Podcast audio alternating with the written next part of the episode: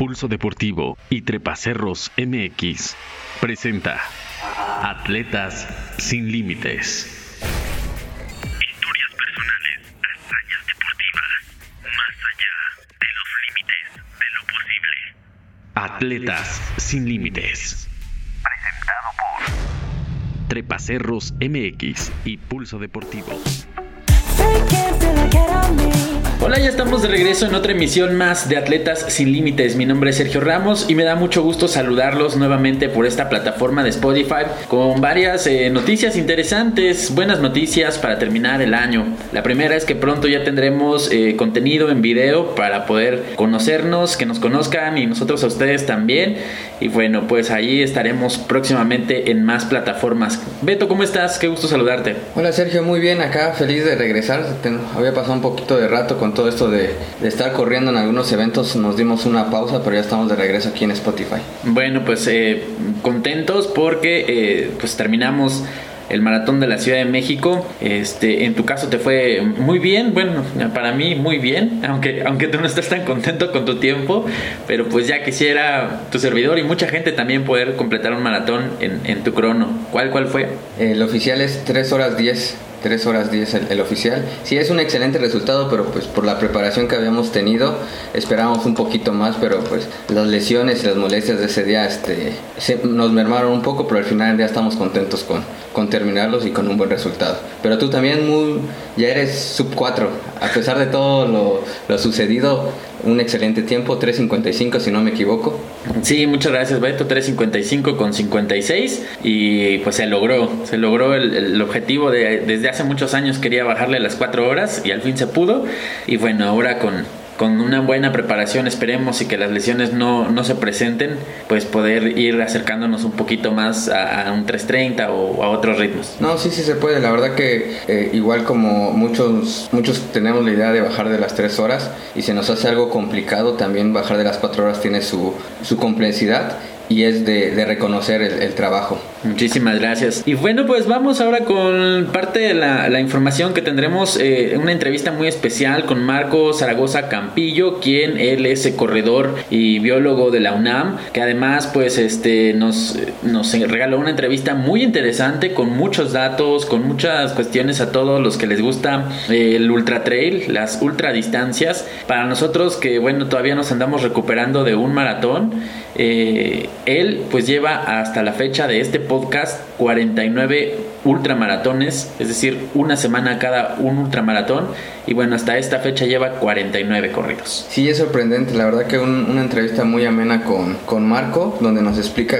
cómo se puede lograr hacer esto, porque al final del día, él con toda la parte científica que, que tiene, nos da una idea de que sí se puede hacer estas cosas bien hechas y también con una buena recuperación. Sí, la verdad es que es un mundo muy interesante todo lo que vamos a aprender. En esta entrevista no nada más es correr por correr, eh, nos explica sobre cómo evitar las lesiones, cuál fue su transición de los tenis a, los guaraches Raramuri, que hay que mencionarlo, está corriendo estos ultras con guaraches Raramuri y bueno, pues es una cuestión muy interesante. Este, al final vamos a tener para ahí una tabla interesante de corredores que lo han acompañado de forma virtual o presencial para conocer su cuadro de honor. Y hablando de, honor, bueno, pues queremos felicitar en esta ocasión a nuestra querida eh, amiga Candelaria Gómez. Ella es originaria de Orchuk, es del equipo Pajal Mats y bueno, eh, radican en San Cristóbal de las Casas. Un saludo, una felicitación muy especial, ya que quedó en tercer lugar en la distancia de 50 kilómetros, categoría Master Femenil, en esta carrera de Sky Ultra Pico de Orizaba 2021, que la verdad una competencia muy difícil. Por ahí hemos eh, estado checando los resultados, al menos en lo que es el evento mayor, 100 millas.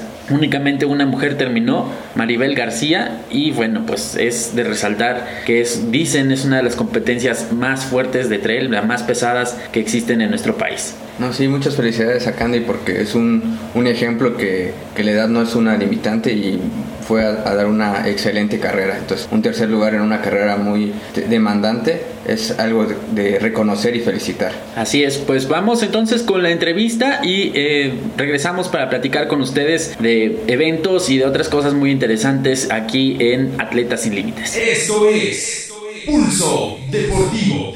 Pues muy buenas tardes, estamos ya con Marco Campillo, muchas gracias por recibir nuestra eh, llamada, estamos a través de Zoom y muy contentos de poder platicar contigo. ¿Cómo estás Marco? Muy bien, muy bien, y pues antes que nada gracias por la invitación, gracias por considerar esto que estoy haciendo, como bien lo indicas, un reto de correr 50 kilómetros cada semana durante todo el año. Y pues sí, este, muy feliz ¿no? de, llevar a cabo este reto y de poder platicar un poco de esto con ustedes. Hola Marco, mucho gusto. antes, antes que nada, este, un gran reconocimiento a toda tu trayectoria deportiva y me, me surge la duda de cómo surge este reto de, de un, un, ultra cada semana. Eh, pues básicamente se conjuntaron varios factores para que, decidiera que este año era el año de, de este reto. Eh, pues yo básicamente soy ultramaratonista y me considero corredor, corredor de ultrafondo más que de ultra trail. Entonces recordemos que dentro de la ultradistancia pues básicamente hay dos ramas principales, el ultrafondo y el ultra trail.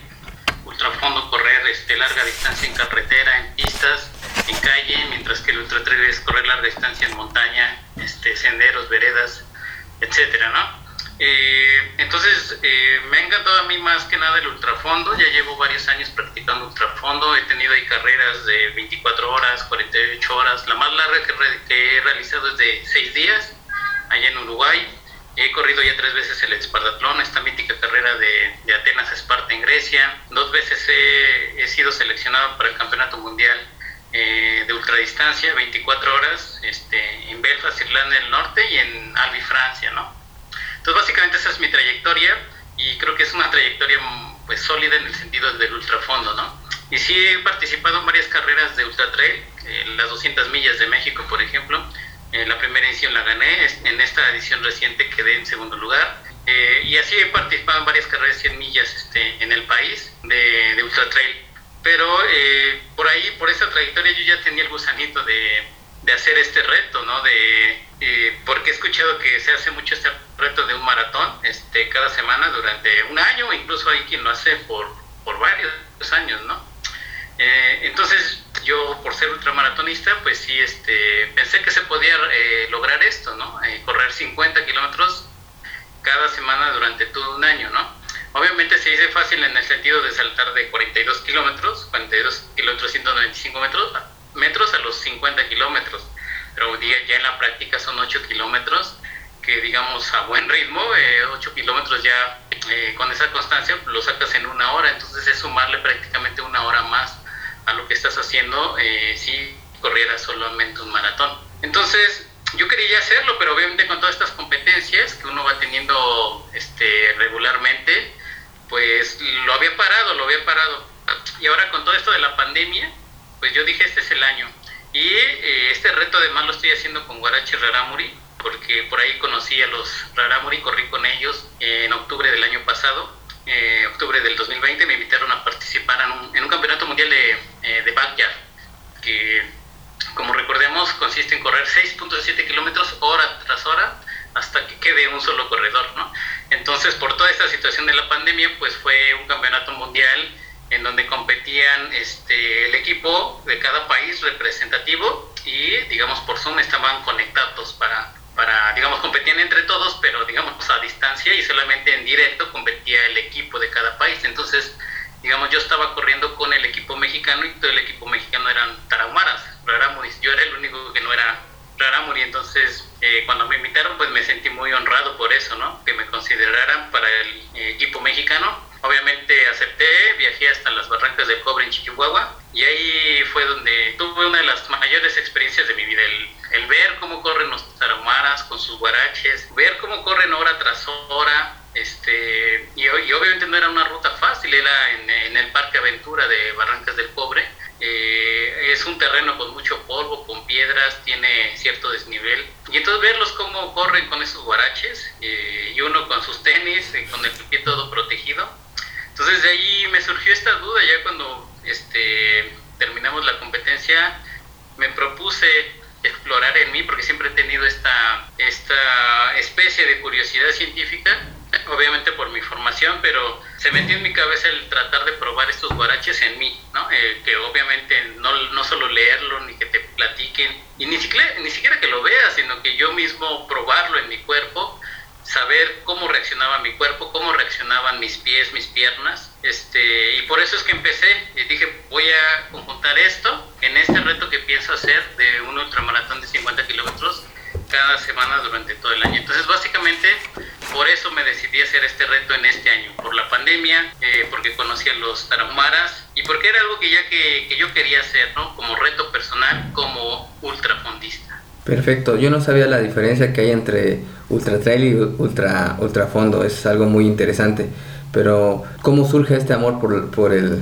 por el fondo, porque yo creo que empezaste con pequeñas distancias. ¿Cómo, cómo fueron tus inicios?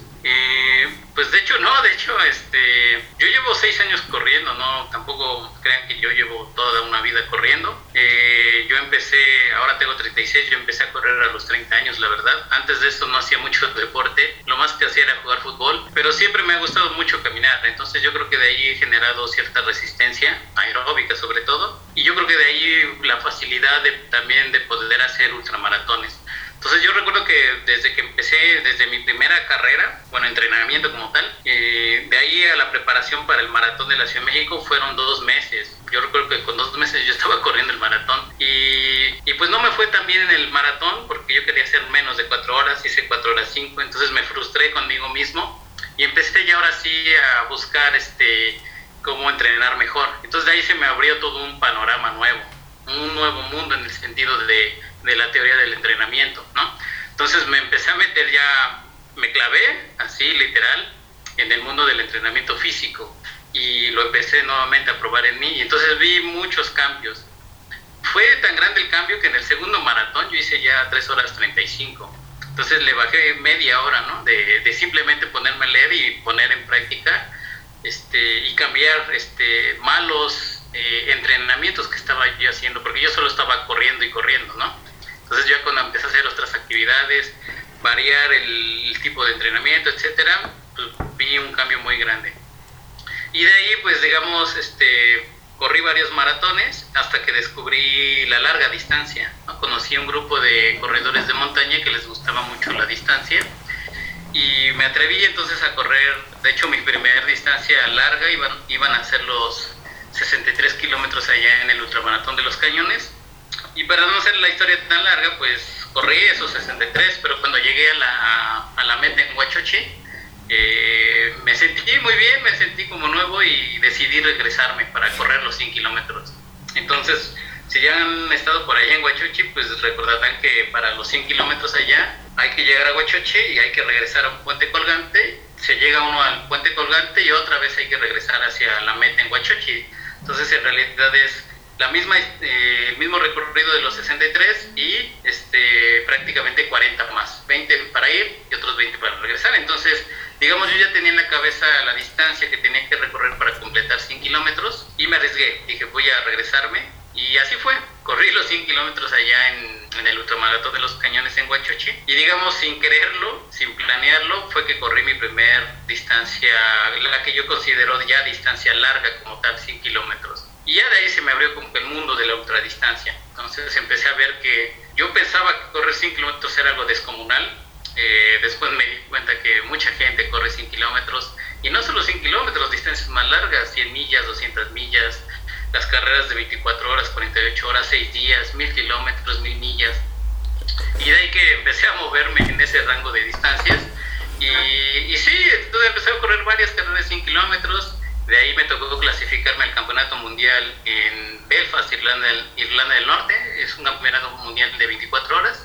Y en ese entonces afortunadamente pude romper el récord mexicano de 24 horas. Entonces eso me motivó para, para seguir en este, en este deporte, que es eh, mucha gente lo considera extremo, pero en realidad es un deporte simplemente poco conocido, ¿no?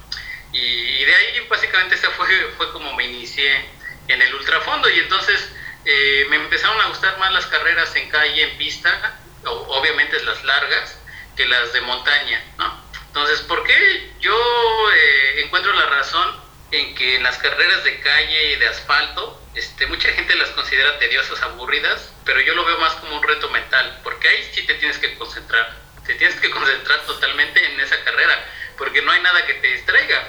Entonces, en las carreras de montaña te distrae el paisaje, este, los cambios de terreno, ¿no? Siempre es como muy, este, obviamente te concentras, pero digamos, hasta cierto punto es, es muy agradable correr en montaña.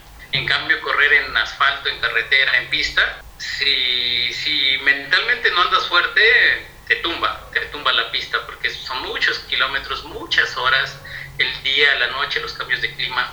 Entonces, eh, por eso me gusta más el ultrafondo, porque lo, lo veo más como un reto este, en ese sentido.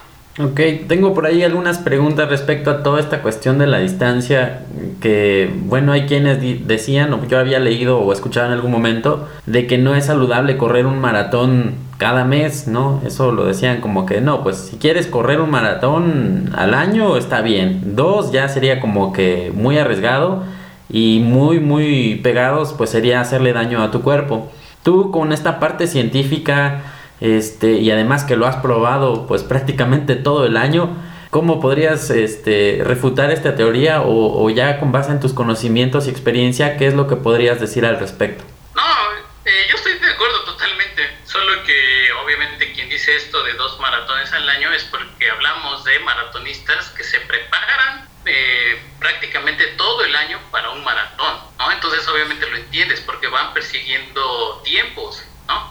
Entonces hablamos de gente que obviamente hacen entrenamientos tanto aeróbicos como anaeróbicos, entrenamientos cruzados, etcétera, están bajo un esquema de periodización del entrenamiento, ¿no? Respetando todos estos ciclos del eh, microciclo, mesociclo, macrociclo, etcétera. Y obviamente se entiende por qué, porque persigues una meta, un objetivo en cuanto a en cuanto a tiempo, ¿no? Pero yo, eh, y al menos la gran mayoría de los ultramaratonistas, no perseguimos tanto el, hacer un, el mejor tiempo en esas distancias, sino completar la distancia. Entonces aquí también hay que distinguir que hay dos corrientes muy distintas. Los que buscamos como yo cada vez más distancia o los que buscan mejorar esos tiempos en, determinada distancia. Porque eso es cierto, no se puede ser tan... Si tu distancia son los 100 kilómetros en larga distancia y buscas mejorar tu tiempo en 100 kilómetros, tienes que... Eh, hacer toda una periodización para lograr un buen tiempo en 100 kilómetros y mejorar tu marca personal y obviamente mejorar este, algunos récords de tu país o, o, del continente, incluso del mundo, ¿no? Entonces, te preparas para eso. Pero, por ejemplo, yo lo veo como me preparo yo para cada vez tener más distancia. Entonces, por eso es que no vi tan lejano el, si corrí 100 kilómetros, de ahí moverme a, las 100 millas y de ahí moverme a las 200 millas. De alguna forma es mucho entrenamiento aeróbico Y esto cambia mucho con las distancias más cortas, 10 5 kilómetros, 10 kilómetros. El esfuerzo incluso puede ser mayor en esas distancias porque ahí hay más entrenamientos de naturaleza anaeróbica. Ahora, a lo que voy es que eh, yo no estoy persiguiendo en mis ultramaratones de cada semana este, cada vez mejorar mi tiempo, porque si, lo, si buscara esto ya me hubiera lesionado, ya me hubiera lastimado, ¿no?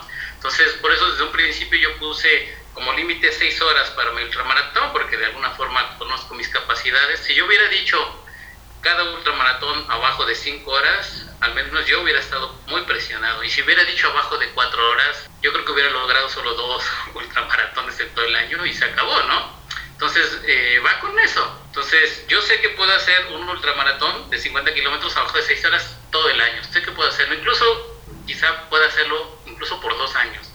Pero si me dices que haga todo el año un ultramaratón de 50 kilómetros abajo de 5 horas, me va a costar, ¿eh? Me va a costar y muchísimo, ¿no? Y si me dices abajo de 4 horas, te digo que no, eso no, yo no podría hacerlo, quizá alguien más pueda, pero yo no, ¿no? Entonces, ¿por qué? Porque de alguna forma tendría que cambiar muchos entrenamientos, dedicarme de lleno a este reto para buscar bajar ese tiempo y obviamente eso va a llevar, pues sí, su tiempo para poder este, que mis sistemas se adapten para poder este, correr abajo, por ejemplo, de 4 horas cada 50 kilómetros, ¿no? Entonces, están, eh, ellos tienen razón los que dicen que se puede, que lo ideal es correr uno o dos maratones al año, pero tienen razón en el sentido si te preparas toda una temporada para ese maratón. Y, en cuestión... Razón completar la distancia, ¿no? Entonces, si solo buscas completar la distancia, como es mi caso, hasta podrías correr más de dos ultras a la semana, ¿no? Entonces, yo buscara, por ejemplo, correr dos ultras de 50 kilómetros abajo de 7 horas a la semana, se podría. Solamente hay que cuidar los periodos de recuperación. Entonces, solamente es saber eh, administrar esto, ¿no? Entonces, como ultramaratonista, sé que se puede hacer, pero también si yo buscara, por ejemplo, yo mi mejor tiempo en 50 kilómetros lo tengo en 3 horas 50 minutos. Entonces, cuando yo logré 3 horas 50 minutos en 50 kilómetros es porque estuve toda una temporada entrenando y pesado y muy fuerte para mejorar mi tiempo en 50 kilómetros, ¿no? Ahorita ni de chiste logro este, 3 horas 50 y 50 kilómetros, ¿no? Sí puedo hacerlo abajo de 6 horas y puedo hacerlo cada semana.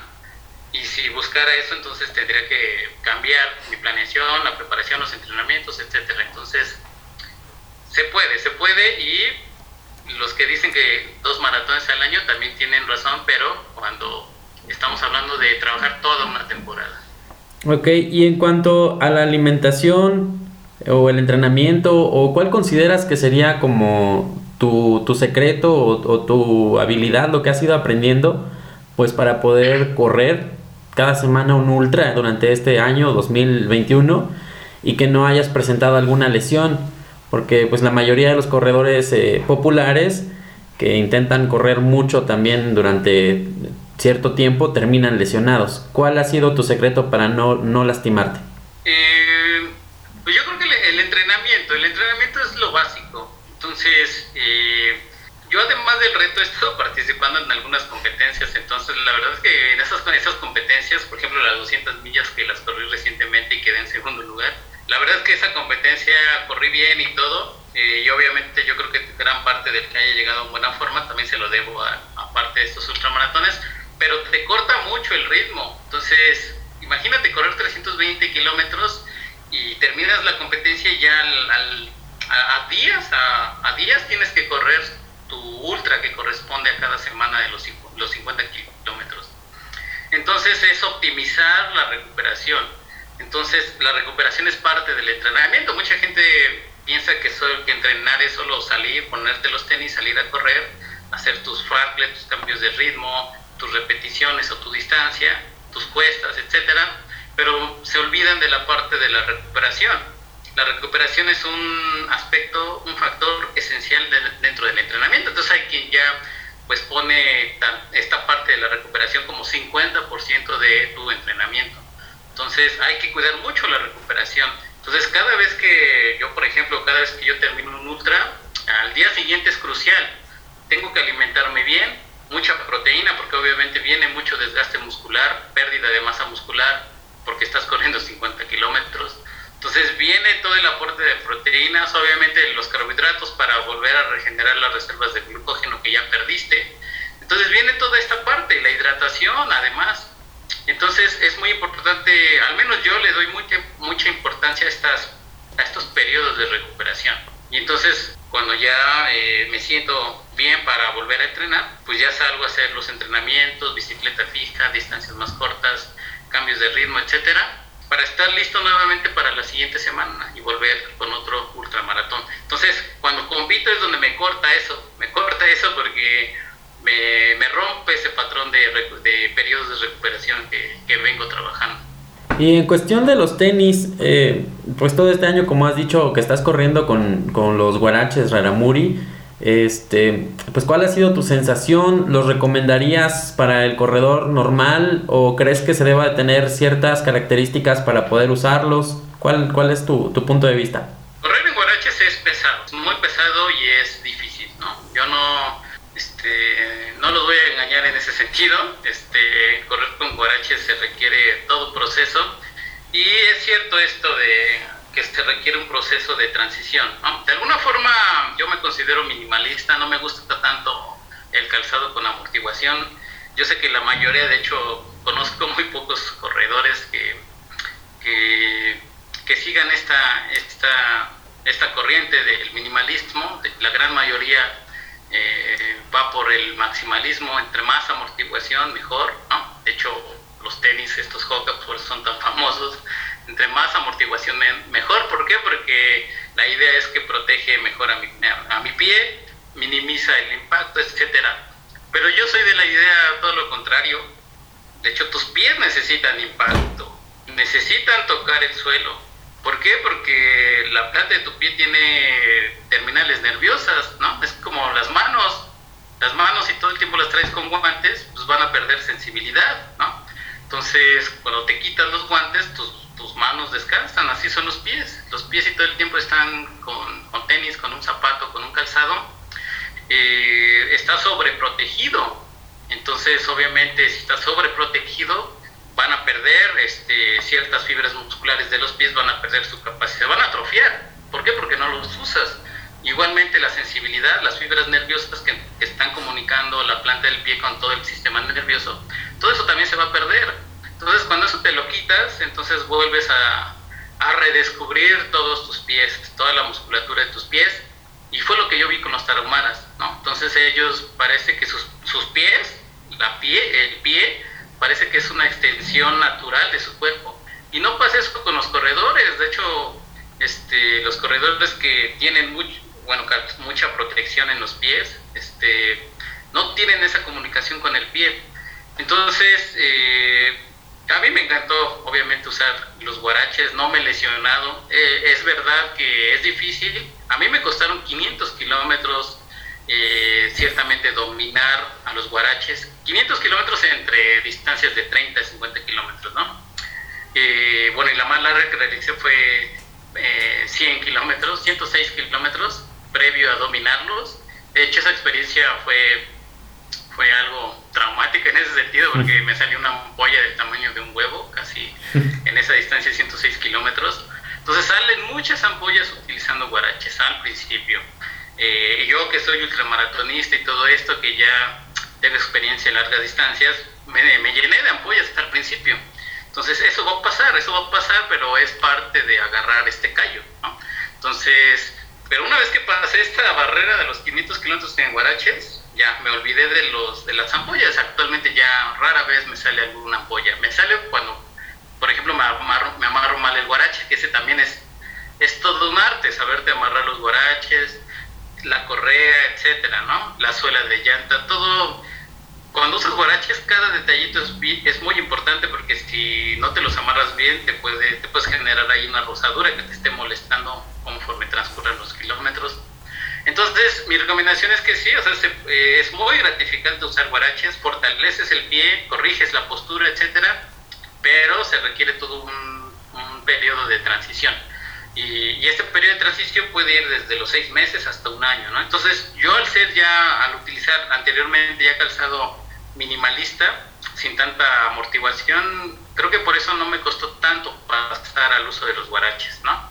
Pero sí he visto que gente que que es maximalista y que, quiere usar los guaraches solo por esta moda de los tarahumaras, eh, le cuesta muchísimo y, sufre más, ¿no? Y, incluso ese, ese tipo de personas sí se pueden lastimar, porque obviamente es pasar de golpe a otro tipo de pisada, eh, a otro tipo de calzado. Entonces, eh, es estresar muchísimo al sistema nervioso pasar de golpe, entonces sí se requiere un periodo de transición. Pero ahora yo que lo he probado, que ya llevo prácticamente un año usando guaraches cada semana, pues yo ya no lo voy a cambiar. De hecho, este, me gustaría después usarlo en competencia, aunque en competencia es diferente porque obviamente sí se da cierta ventaja porque los guaraches en, montaña, ¿no? En calle, por ejemplo, lo que pasa mucho es que se te puede romper el nudo que va abajo del guarache y pues tienes que pararte, volvértelo a amarrar, ¿no? Esa, sí es la verdad una de las grandes desventajas que no pasa con el tenis, ¿no? Que eso lo que ya lleves muchísimos kilómetros se te puede romper, ¿no? Y rara vez se te va, se te va a romper la suela, ¿no? Entonces, pero con los guaraches sí pasa que, que de hecho en promedio entre 90 y 100 kilómetros se rompe la correa de abajo y tienes que volvértelo a amarrar. Perfecto. Y para, para los que somos maratonistas, los que preparamos un maratón, literalmente yo solamente preparo un maratón al año, siempre voy buscando una marca, nos cuesta mucho la parte mental, es algo muy este, difícil de preparar. ¿Tú cómo lo preparas? Porque pues, correr ya más de 5 horas en una pista ya es totalmente difícil, diría yo. Pues de hecho, yo creo que, como decía Sergio, ¿cuál es mi secreto? Pues yo creo que ese es mi secreto, ¿no?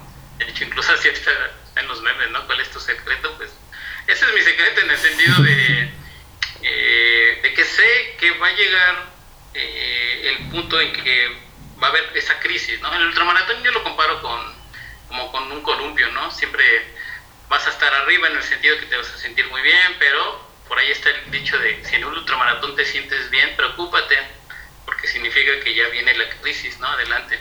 Entonces, yo siempre voy pensando en eso, que siempre va a haber crisis. Entonces, mentalmente ya lo traigo ahí, este, que va a venir esa crisis. Entonces, como que siempre mentalmente estoy preparado para afrontarlo, ¿no? Obviamente hay crisis que son muy difíciles de superar, pero ahí es la diferencia entre los ultramaratonistas.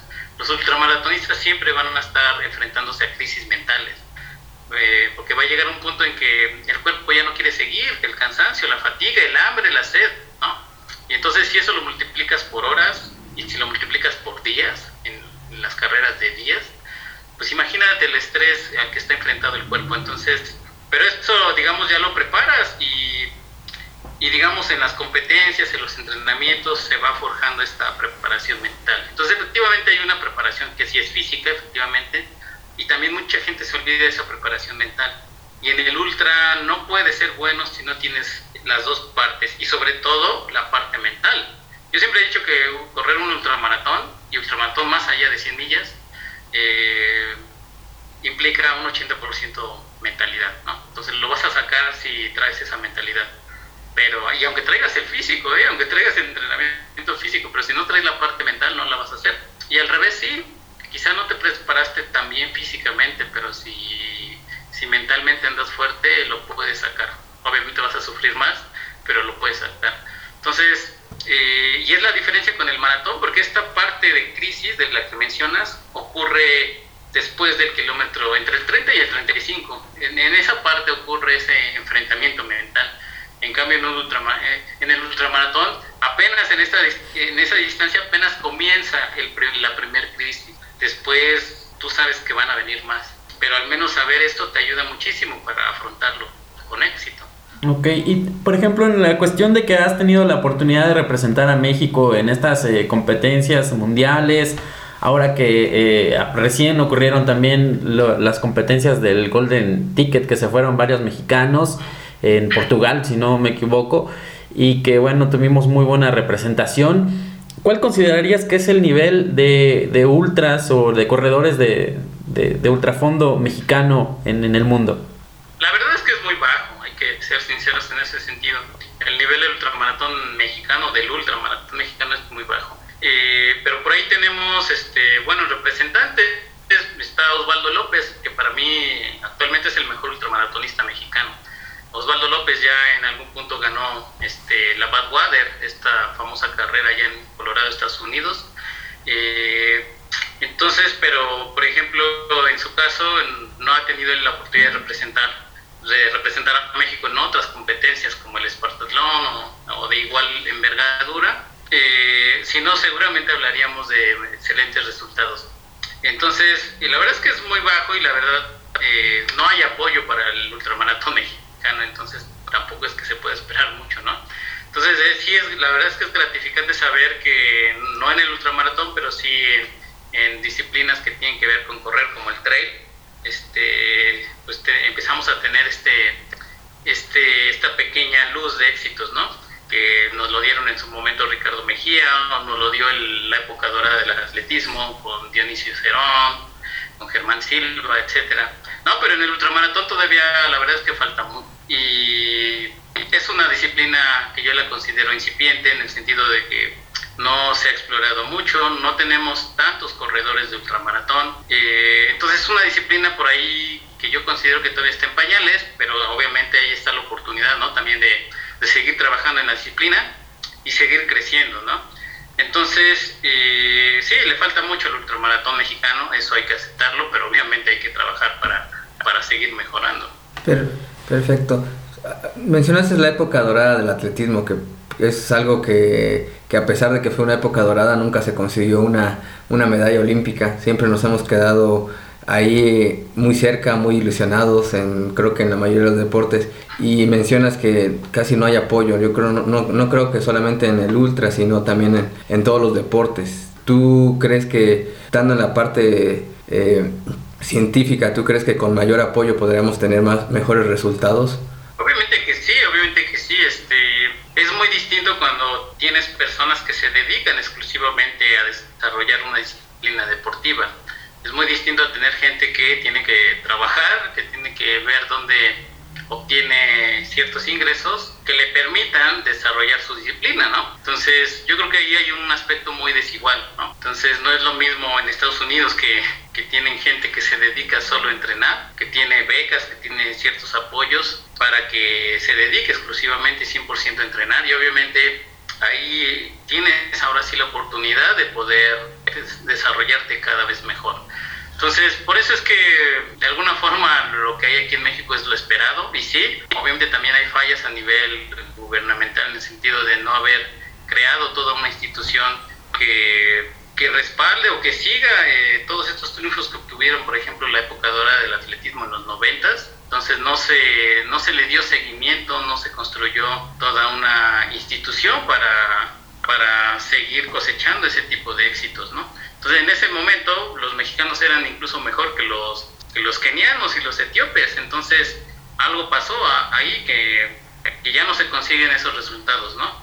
Entonces eh, son muchos factores, ¿no? Además también está todo este aspecto cultural, pero básicamente si hubiera apoyo este, gubernamental para eh, generar eh, deportistas que se dediquen exclusivamente a entrenar, obviamente que los resultados cambiarían muchísimo. Ok, Marco, pues muchísimas gracias por tu tiempo. Este, ya por último preguntarte, eh, ¿cuáles serían tus proyectos a futuro o a mediano plazo? ¿En, qué te vamos a estar viendo?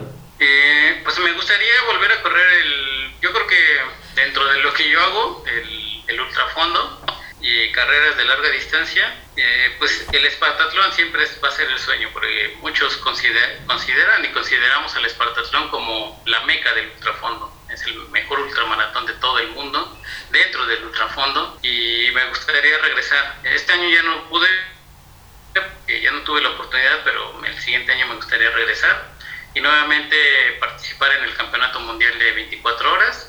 Básicamente son estas, eh, y por ahí este, me gustaría ya volver a participar en una carrera de seis días, entonces tengo ya el gusanito de una carrera de seis días. es una cosa de locos, pero eh, quiero volverlo a repetir. Y mi sueño dentro del ultramaratón, no sé si algún día lo cumpla, ojalá que sí, es correr las 3.100 millas de Nueva York, que de hecho apenas recientemente terminó. Eh, son prácticamente 5.000 kilómetros y se le da la vuelta a una manzana en el barrio de Queens, en Nueva York, una, una manzana de 850 metros, y ahí se corre durante 52 días, que es el tiempo límite. ¿no? De hecho, este año el que ganó, si no me recuerdo, hizo 42 días. Ganó con 42 días en 42 días completó prácticamente esos 5.000 kilómetros. Entonces, pero para llegar allá hay que tener varias carreras de 6 días, carreras de 1.000 kilómetros, carreras de 1.000 millas. Entonces, a mí creo que también falta toda esa parte. Entonces, tratar de explorar esa parte en donde ya uno está rozando las carreras de 1.000 kilómetros y 1.000 millas. Entonces, sí, me gustaría, eh, ojalá la situación se relaje para ya empezar de lleno con ese tipo de proyectos que por ahí tengo. Entonces, de hecho, también ahora que lo preguntas, el, el, que yo haya desarrollado este reto de correr 50 kilómetros cada semana durante todo el año, pues también es parte de la preparación apuntando hacia ese tipo de, de objetivos. Entonces también fue, fue con esa idea también, para tener mucho, bueno, generar muchísima resistencia aeróbica y estar listo para ese tipo de competencias. Muy bien.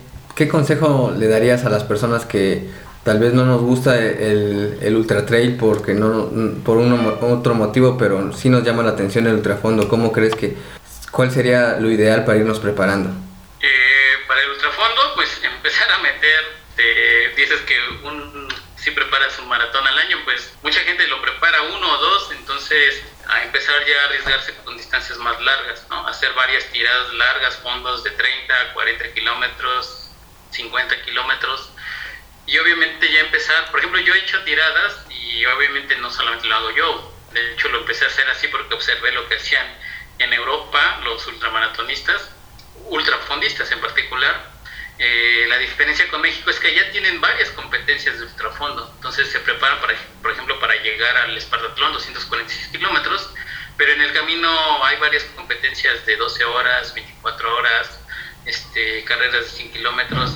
Entonces yo cuando vi eso, clasifiqué al escuadrón, vi que yo este, iba a llegar pues, sin, sin kilómetros, ¿no? sin acumular kilómetros, entonces empecé a planear entrenamientos de 80 kilómetros, 100 kilómetros. El más largo que hice previo a esas competencias cuando andaba muy fuerte fue una, un entrenamiento de 120 kilómetros. Entonces, eh, es cosa de obviamente empezar a, hacer estos tipos de entrenamientos, pero acomodarlos en un plan periodizado, ¿no? No es nada más este, que en un mes yo hago 80 kilómetros y ya, sino obviamente hay que acomodar las cargas de entrenamiento para tener este, óptimos periodos de recuperación y obviamente llegues este, en plena forma a la competencia. Entonces mi consejo es eso, que se acerquen un poco a la periodización del entrenamiento y obviamente lo apliquen este, esa teoría de, del, entrenamiento, en particular la periodización del entrenamiento, para este, ubicar bien las cargas de entrenamiento y ubicar esas distancias eh, que son al final de cuentas van a ser entrenamientos de calidad para estar preparados a esas, para esas carreras de ultrafondo. Okay, pues Entonces ese es mi consejo y obviamente es cierto esto de que hay que dormir bien, es cierto. Si uno no duerme bien, no está, aunque uno entrene, si uno no duerme bien, no se aprovecha lo que se gana en los entrenamientos. Hay que cuidar muy bien también la alimentación, no en el sentido, yo no llevo un nutriólogo, obviamente si tuviera los medios me encantaría llevar un nutriólogo, pero este cuido mi alimentación con lo que conozco y obviamente hay que alimentarse de acuerdo a los diferentes periodos en el que uno se encuentre, ¿no? No es lo mismo la alimentación que uno va a llevar antes de los entrenamientos, durante el entrenamiento y al final del entrenamiento. Y eso va a aplicar igual para las competencias.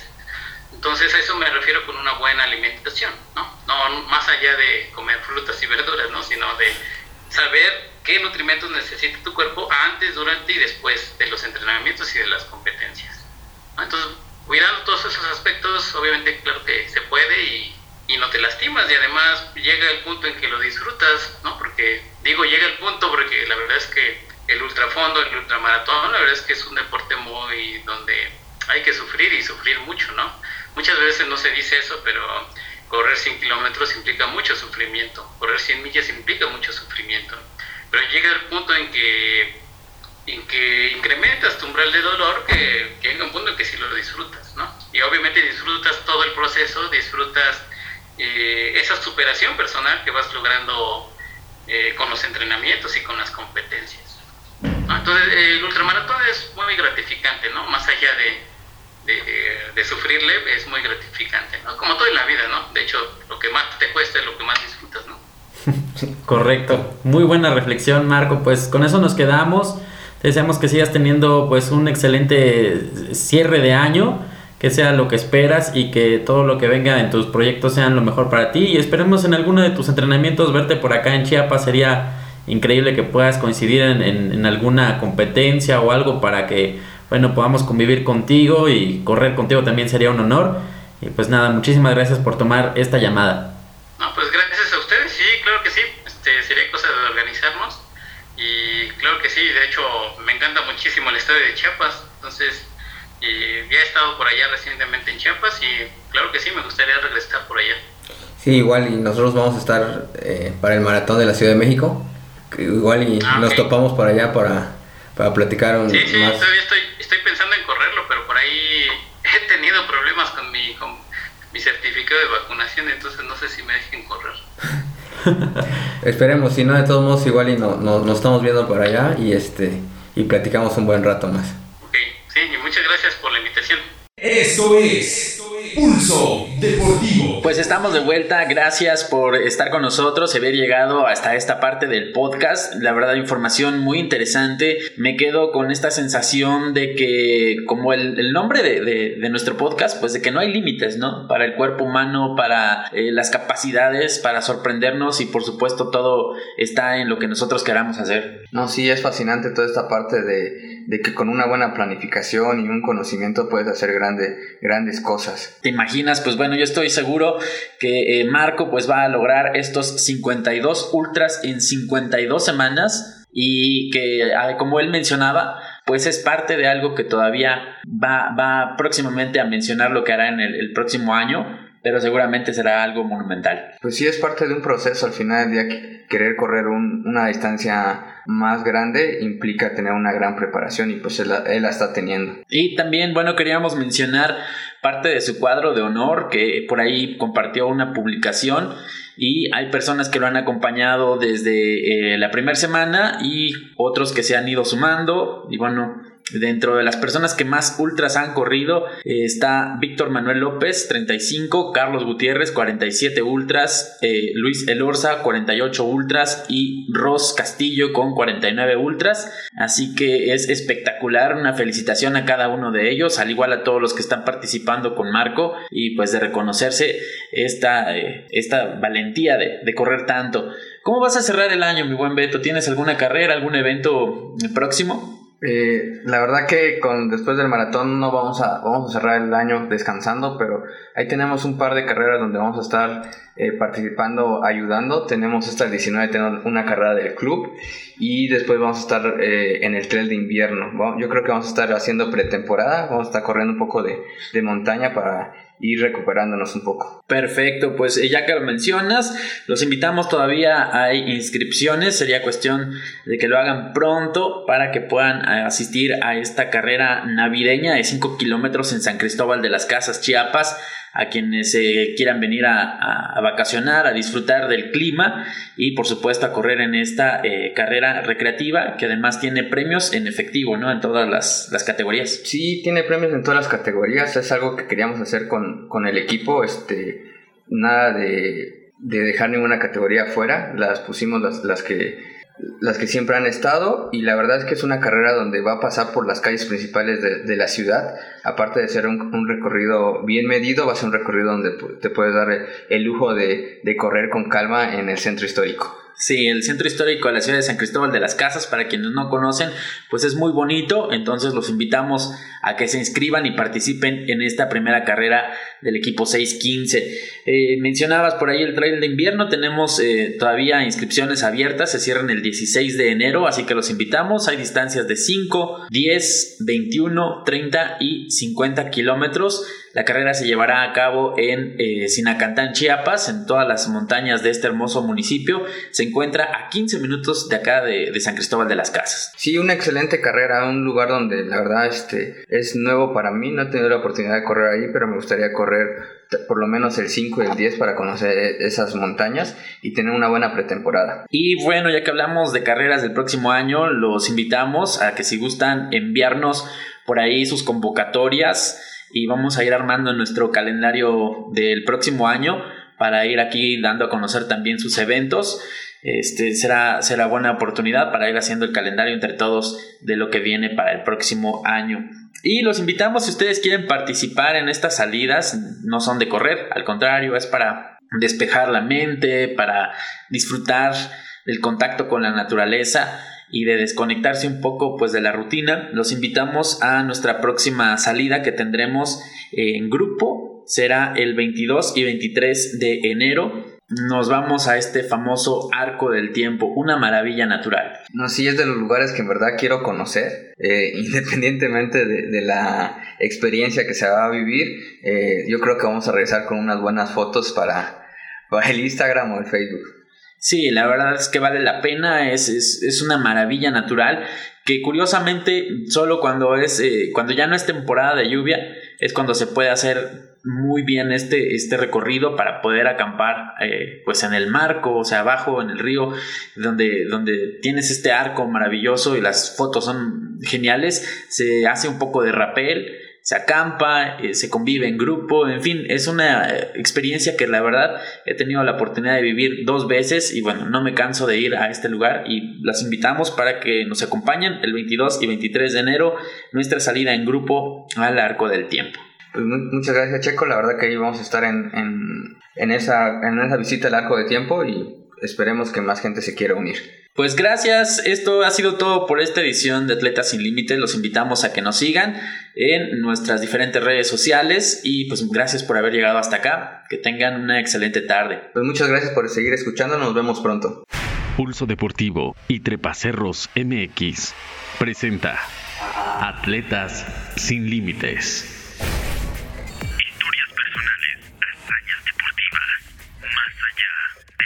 Límites de lo posible.